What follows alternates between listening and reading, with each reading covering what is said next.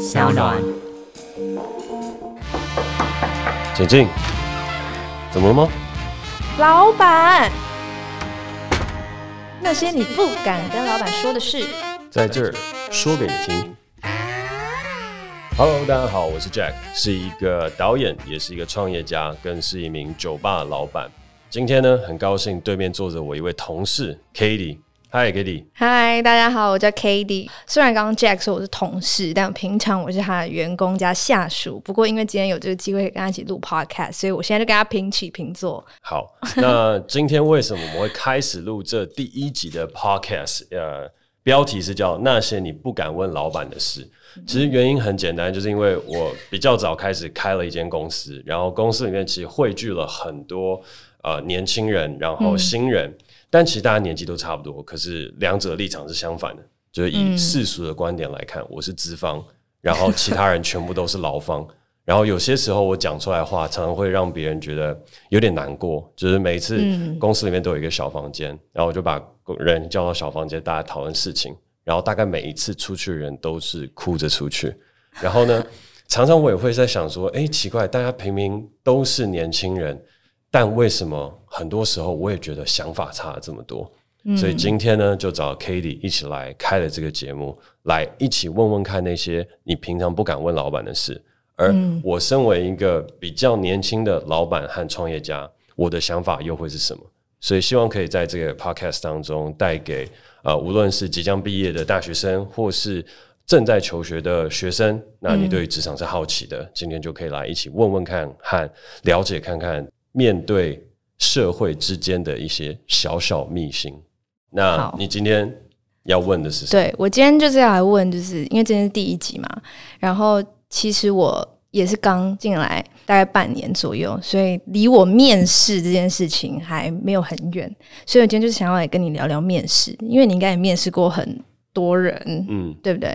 所以想先问你有没有遇过什么你知道很奇葩的面试者？先撇除我，先撇除我。OK，对，OK，嗯，好，这边要先定义一块，因为我我有三块不一样的面试经验，正确来讲四块。第一个是做新媒体的，嗯，然后呢，第二个是做酒吧的，就是酒吧我也面试过很多不一样的人，然后第三个是做区块链创业的，所以我面试过很多不同的工程师啊等等。嗯，最后的话，因为身为一个正直的导演，金马奖第五十六届最佳新导演入围者，呃，虽然没得奖，嗯、但是 但是我也面试了很多演员，所以演员应该是我面试过最多的。所以你想先问哪一个？嗯，先问新媒体跟区块链的好了。新媒体跟区块链，好，我觉得这边我遇过，嗯，就是有一个很特殊的面试经验哦，是他一过来坐下来就说，那个其实。我是你的粉丝哦，你应该遇到遇过很多这种吧？对，但是大部分其实并不会第一开始就讲，就是大家还是会很正规，就是讲讲讲，讲到最后的时候才跟你说，哎、欸，那个嘉凯导演，其实我是你的粉丝，有看 Mr. Bartender，然后很喜欢这些东西，所以进到公司来，然后想、哦、就是最后才会讲。嗯，但是有一个面试者是，他是一进来就直接讲说，哦，坐下来，导演你好，我是你的粉丝，女生啊、呃，女生。对，嗯、然后呢，接下来呢，就坐在那边，然后我就说，嗯，那我们今天，他说没有，就是其实今天就是很想来粉丝见面会，对对对，所以后来就是后来发生完这一次的事情之后，就是跟我们所有做 HR 的人都讲，我们尽可能都不要在粉丝团上面就是公开 po 太多的资讯，就是还是要回到基本的那个一零四啊，或者各种征才网站上面去找，因为真的前一段时间有很多人来，就是好像把面试当成是粉丝见面会。哇，抱持这个心情，但这边其实我延伸想说的事情是，很多现在 startup 其实不只是像我们 Cellpick，像台湾霸啊，还有像很多很厉害的，其实有很多人都是还蛮喜欢他们创办人，或者创办人本身就是一个知名的 YouTuber 或是一个公众人物。嗯、但这边要先给大家一个建议的事情是，因为你是来面试的，所以你可以是粉丝，你也可以很热爱这个公司，你可以对他有极大热忱，嗯，但要先把这份心收起来，毕竟。对我们来讲，我们是来聊工作的啊，所以我原本以为热忱这件事情是加分的耶。应该是说热忱这件事情绝对是加分的，嗯、但粉丝这件事情不一定会是加分的。然后，如果我们今天你进到的一个是已经有经验，或者是我很明确需要我工作上面需要的人是长什么样子，那我会希望看到的事情是他进来展现的是专业能力，结束了之后才告诉我说你对这间公司的热忱是什么。所以你看的是专业能力，不是个性，或是这个人好不好相处这种嘛？因为我上网查很多什么老板啊，他们要面试的时候都看什么，然后就看到大概三个面向，就是个性、能力跟潜力。嗯。然后我就在想说，因为我自己觉得我是一个个性主打，就是我通常面试，大家看我本人就是会很喜爱我这样子，所以我就觉得应该是要用个性，然后呃，你知道个性很很好相处，或是这个人感觉就是很活泼或是什么的，会是一个加分。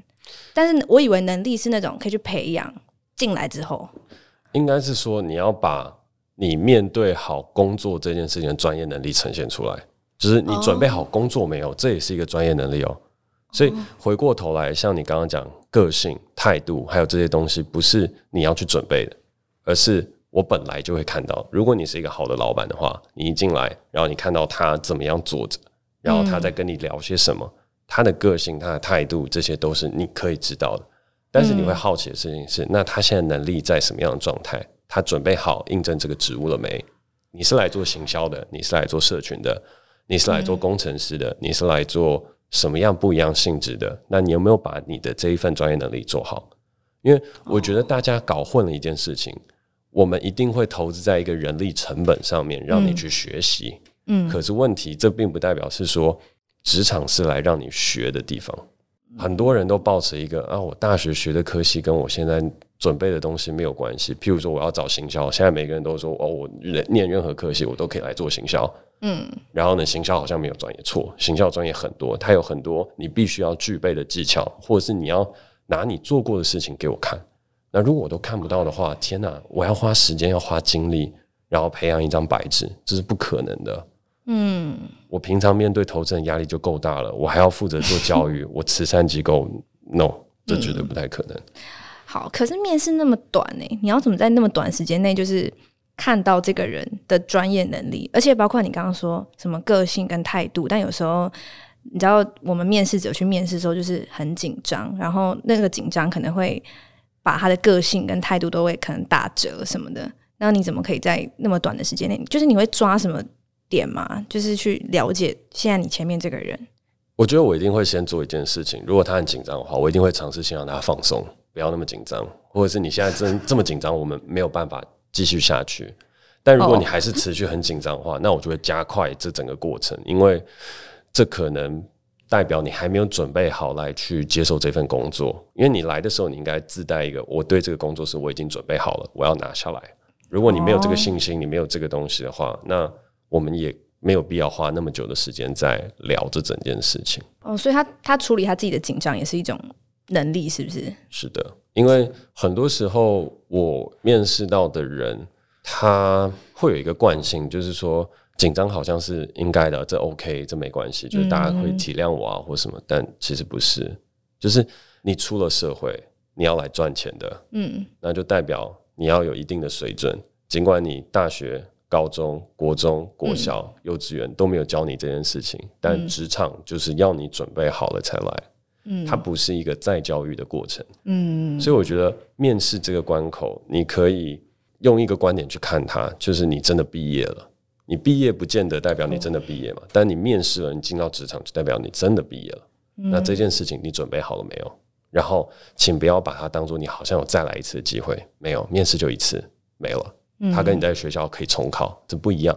嗯，所以这个心态上。一定要分清楚，嗯，然后不要觉得面试机会很多，你想要的公司就那几间而已。所以你你会就是在面试的时候呈现出比较威严的那一面吗？就像你刚刚说，你觉得这边不是学校，这边没有重来的机会，所以你不会很友善的，就是啊，就是你在这边面试，然后我们就很 friendly 这样子。不一定，就像刚刚说的，你在问的事情是新媒体跟区块链新创这一块，嗯。这一块的时候，其实我会呈现的方式是比较 easy going 的，就是算是随和的。有吗？我觉得我面试的时候觉得你超凶哎、欸！哦，真的吗？真的你超凶的哎、欸！你说，说，就我在，就我那时候在那边自我介绍啊，我说大家好，我是 Cady，怎样怎样怎样，然后你就是你完全没有一点笑容，你的嘴角连动都没有动。那你觉得我上班的时候笑容有变多吗？有，我觉得我进来之后你比较友善，但是那天我真的被你吓到，就是我就觉得你超凶的，就是你感觉就是。不苟言笑到爆炸。好，我们在场还有另外一个 那个目击证人，我问一下，我在场有那么不苟言笑吗？浩伟？哦，他说他习惯了，就我本来就是这样人啊，我本来就不太笑啊。没有，你那天你那天就是有感觉，就是就是可能我每一句话我都感觉在被你 judge，我真的有这种感觉。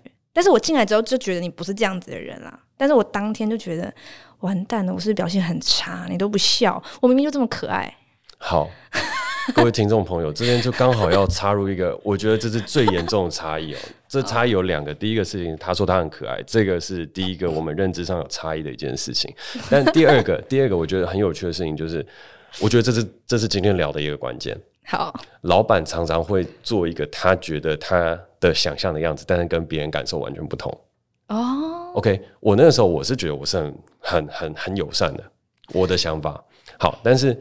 也有一个很重要的事情，是因为老板的心情是阴晴不定的。老板通常都超爆炸类，除非今天已经是一个呃已经变卖了公司，然后开始四处玩股票的那种老板。但如果你是加入到 startup 新创公司，大部分老板时间一很贵，第二个事情是老板的压力通常比你还要大。嗯，因为他随时都觉得公司快垮了，然后就还要强颜欢笑，在很多时候，所以当他没有表现出一副灰心丧志、表现出愤怒的时候。我觉得对于大部分老板来讲，就已经是开心的样子。然后你说为什么进到公司之后，好像会看起来比较开心？因为你自己人嘛，那我就会有一些情绪是比较好去展现的，也不会想说，哎、欸，那今天因为面试对老板来说也是我要给你的第一印象啊，对吧？对，所以那我想给的东西就不会是一个太自然和我可以很信任你的状态。哦，但是对我来讲，我那时候是已经很轻松了。你如果真的要看我严肃的时候，oh. 那是我面试演员的时候。因为面试演员的时候，在初期我会希望看到他有一个很强的抗压性和可以沟通能力，所以我就会压的会比较重，然后会提出比较多的挑战，看你愿不愿意继续走下去。因为演员的面试这个东西又有点不太一样，但我相信有一些听众朋友也会蛮好奇的，就是如果我想当演员，面对导演的时候，尤其面对到一个。嗯，又是一个新导演，然后他在做这些的时候，嗯、那我到底要该怎么样去做到最好？那对我来说，我就是觉得现在有很多人并并没有很真心想要当演员，他对戏剧这些东西不了解，哦、所以我曾经做过一件事情，嗯，我就说，你知道这一份剧本，你拿起来念是一个多珍贵的事情吗？因为这个剧本的底下叠了大概跟我人一样高的厚度，那是我写过的。然后你今天这么轻描淡写把一句话讲出来，把这一页演完，你觉得你对得起？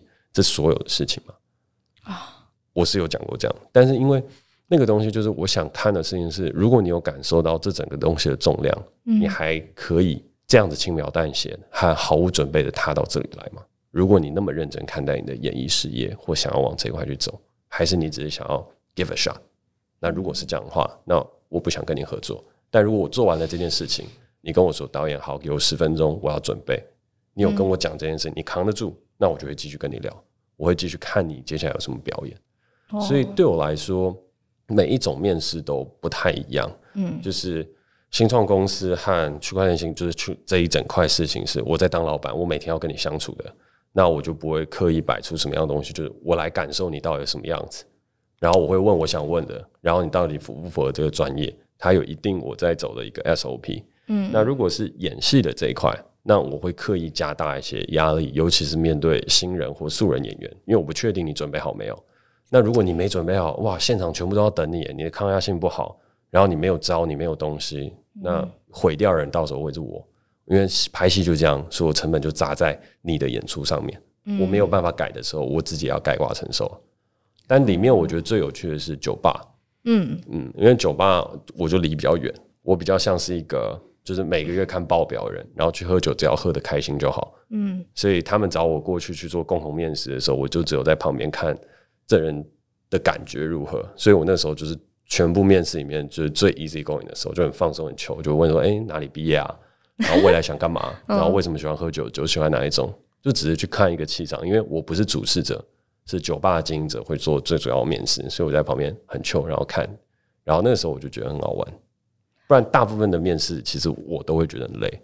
真的哦，所以其实你面试我那时候已经算是很很友善了，应该算是蛮友善的。对，好，那因为你知道这节目叫做那些你不敢问老板的事嘛，嗯，所以我现在就是要问你为什么要你为什么要录取我？你觉得呢？你现在反问我？对啊，啊，好，我觉得这样会不会太很自大啊？不会，听众会理解。我觉得，我觉得因为我讨人喜欢啊，我自己讲。对，我觉得这是一个很很大的因素吗？这一趴我不确定听众能不能理解啊。哦，我不知道啊，我就是我自己。一定是对自己有一点自信，然后我来面试。可是我不知道你看上的我的点是不是跟我自己理解的一样啊？所以你理解就是因为你很可爱、有自信，然后我就录取你？也不是，就是我，哦、我觉得是个性，你觉得 OK 之外，你觉得我有我有潜力去达成就是社群经营这一块，但是我觉得那个潜力可能我自己都还没有办法说。呃，你知道，就是条列式把它列出来。但是你觉得我这个人做到这件事情？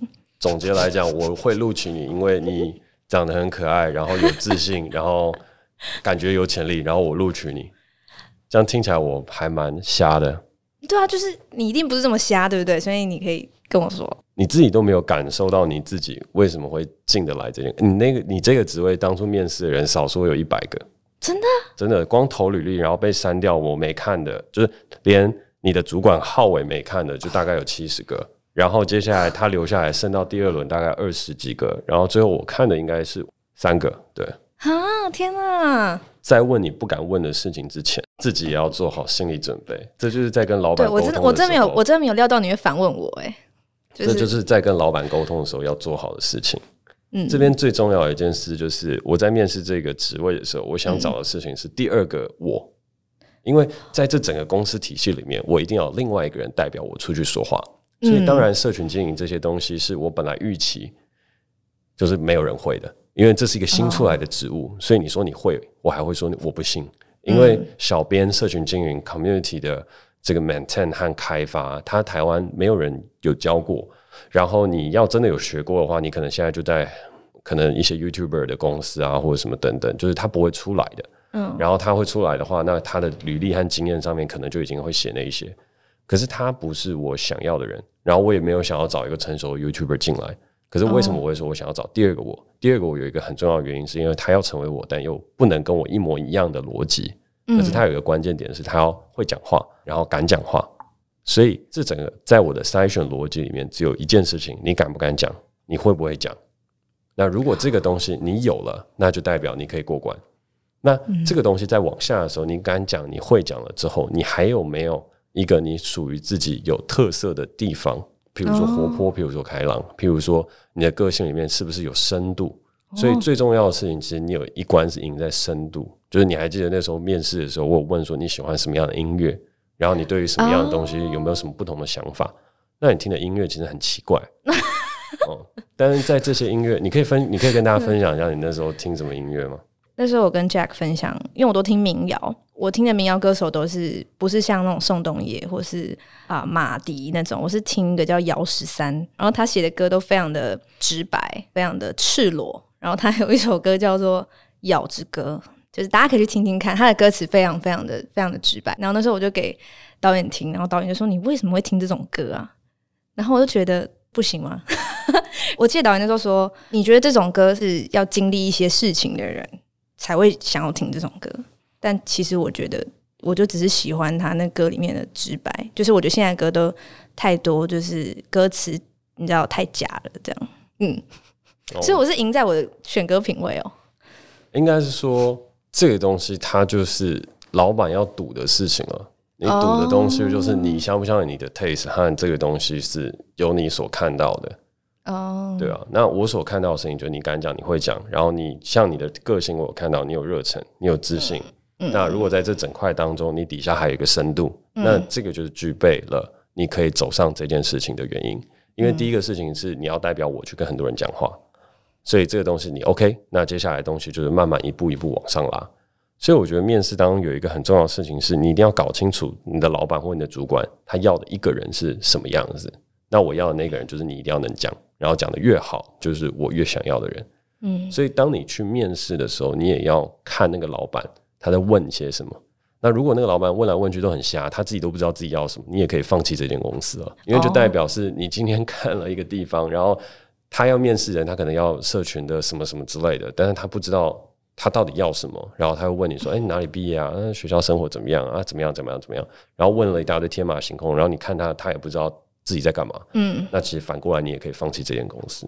但如果说他有一整块很明确的脉络，那其实这个东西就是你要去找出他脉络最终的这件事情。嗯，可是你不到面试那一关，你其实很难看出这个老板到底要什么，对吧？就是比如说我那时候知道这个职位是社群经营，但我其实没有办法马上就知道你要的是一个敢讲、会讲，然后在讲里面有深度的人。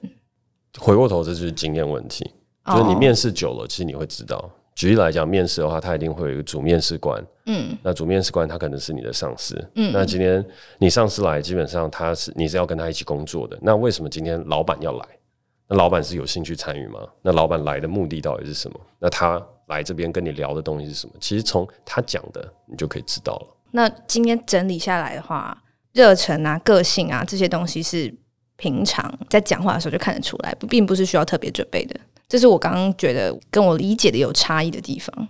所以你本来认知到的是什么？嗯，然后今天聊完了之后，你认知到又是什么？我本来的认知是，我觉得面试就是真诚很重要，不要去 fake 自己是另外一个人。如果我就真诚的做我自己，那也许你可以看见我其实有什么。好，嗯，因为最终我们还是希望这个节目是有带给大家一些收获的，所以。我来做一个小小的总结，好，也从刚刚跟你在聊这件事情当中所听到和感受到，可能现在很多的学生或者很多朋友，他在踏入职场的时候，他觉得面试是一个能够打动面试官，然后展现自己的一个地方，但其实不是，嗯、他没有要打动谁，也有也没有要你展现自己，甚至讲一个更残酷的，工作上面，如果你做的非常好。然后你做的不是真诚的自己，但你满足了老板的需求，你还是可以拿到这个工作，然后得到升迁，然后甚至跳槽，然后去做到很多职场上你觉得你想要得到的事情。好，但是这个东西的话，就取决于你对于这份工作的想法是什么。嗯。所以回过头来，有很多时候大家都说：“哎，你面试一定要有真诚啊，你要有这些什么等等的，然后你待人的处事啊，什么这一连串的事情。”但其实不是，那些东西都只是你的个性。如果你的个性，你可以把这个东西伪装的很好，或是你的个性就是我来这边上班，我没有要鸟任何人，我就是一个工程师，我写 code。所以很多很多很多的时候，大家都把做人这件事情和把这个东西当成工作上面的第一要素。但其实对我来说，我看的不是，因为你人做得很好，你是一个很好的朋友，对我来讲这很棒。可是你工作能力很差，我也很痛苦。就在我创业头两年的时候，就发生了这个问题。就是我一开始也是在想，我是一个老板，我要面试一个人，我希望他是一个好人，进到公司，大家气氛要好。但后来发现事情是，如果你是个好人，进到公司气氛好，但你工作能力不好的时候，你会让我很难过，你也会很难过。嗯，因为事情做不好，然后公司赔钱，然后赔钱了之后，公司可能就要解散，然后我帮不了你，你也帮不了我。所以到后面，我跟一些朋友在聊的时候，我们要给大家一个印象是。面试，它是一个你准备好要来展现你专业能力的地方，所以请理清楚那个工作目的是什么，请理清楚这个公司在做些什么事情，最终把这两个理清好的事情之后，做好准备带到主审官或者面试官的面前，然后说我准备好了，今天我是谁，我来这边我想要应征这个职务的原因是什么，然后我准备好了些什么，预期薪资是多少，我希望这些东西都准备好。我们沟通好专业，也就是在工作场合上面，我们最容易摩擦和配合到的地方。那这个东西处理好之后，后面大家要不要当朋友，那就是另外一回事。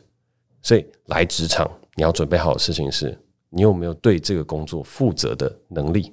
还有，我愿意为这个工作负责，我还可以再多做些什么？如果我现在能力不够的话，就你能力不够，你就要拿另外一块去补它，来确保让找你来工作这个人。是觉得哎、这个东西是 OK 的，交给你我放心，然后不会让我们两个之间产生摩擦。那到后面公司之间的相处，与人之间的相处，那就是需要时间。而且有一件很重要的事情，工作不一定是一辈子，就你来这边不一定会是就这样一辈子过去，你有可能一年两年就走了。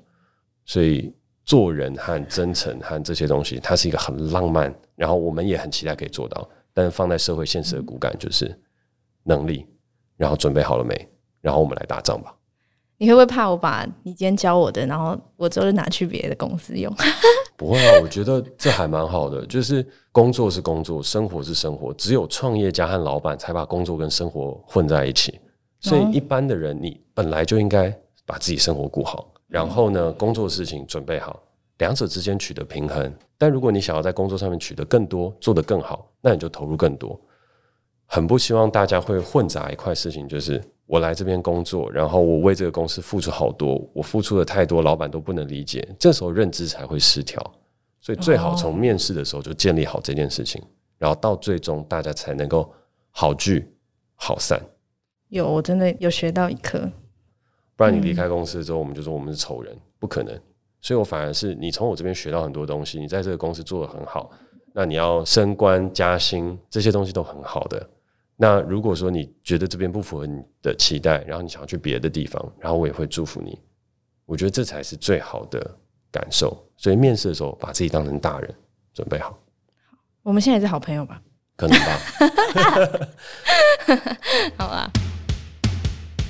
今天时间也差不多了，所以这是我们今天录的第一集。那如果你喜欢这个节目，或是你有很多想问老板，但是又说不出口的问题，那你就可以啊、呃，无论是到我们的粉丝专业 Self Token、Self Space，或是你要到我们的酒吧啊、呃、绿洲、私事，或是福奶茶，你都可以把这个问题抛给我们，或是你要私讯 Cady 也可以。所以就期待下一集来一起问问看。一些你不敢问老板的事情，我们下周见，拜拜，大家。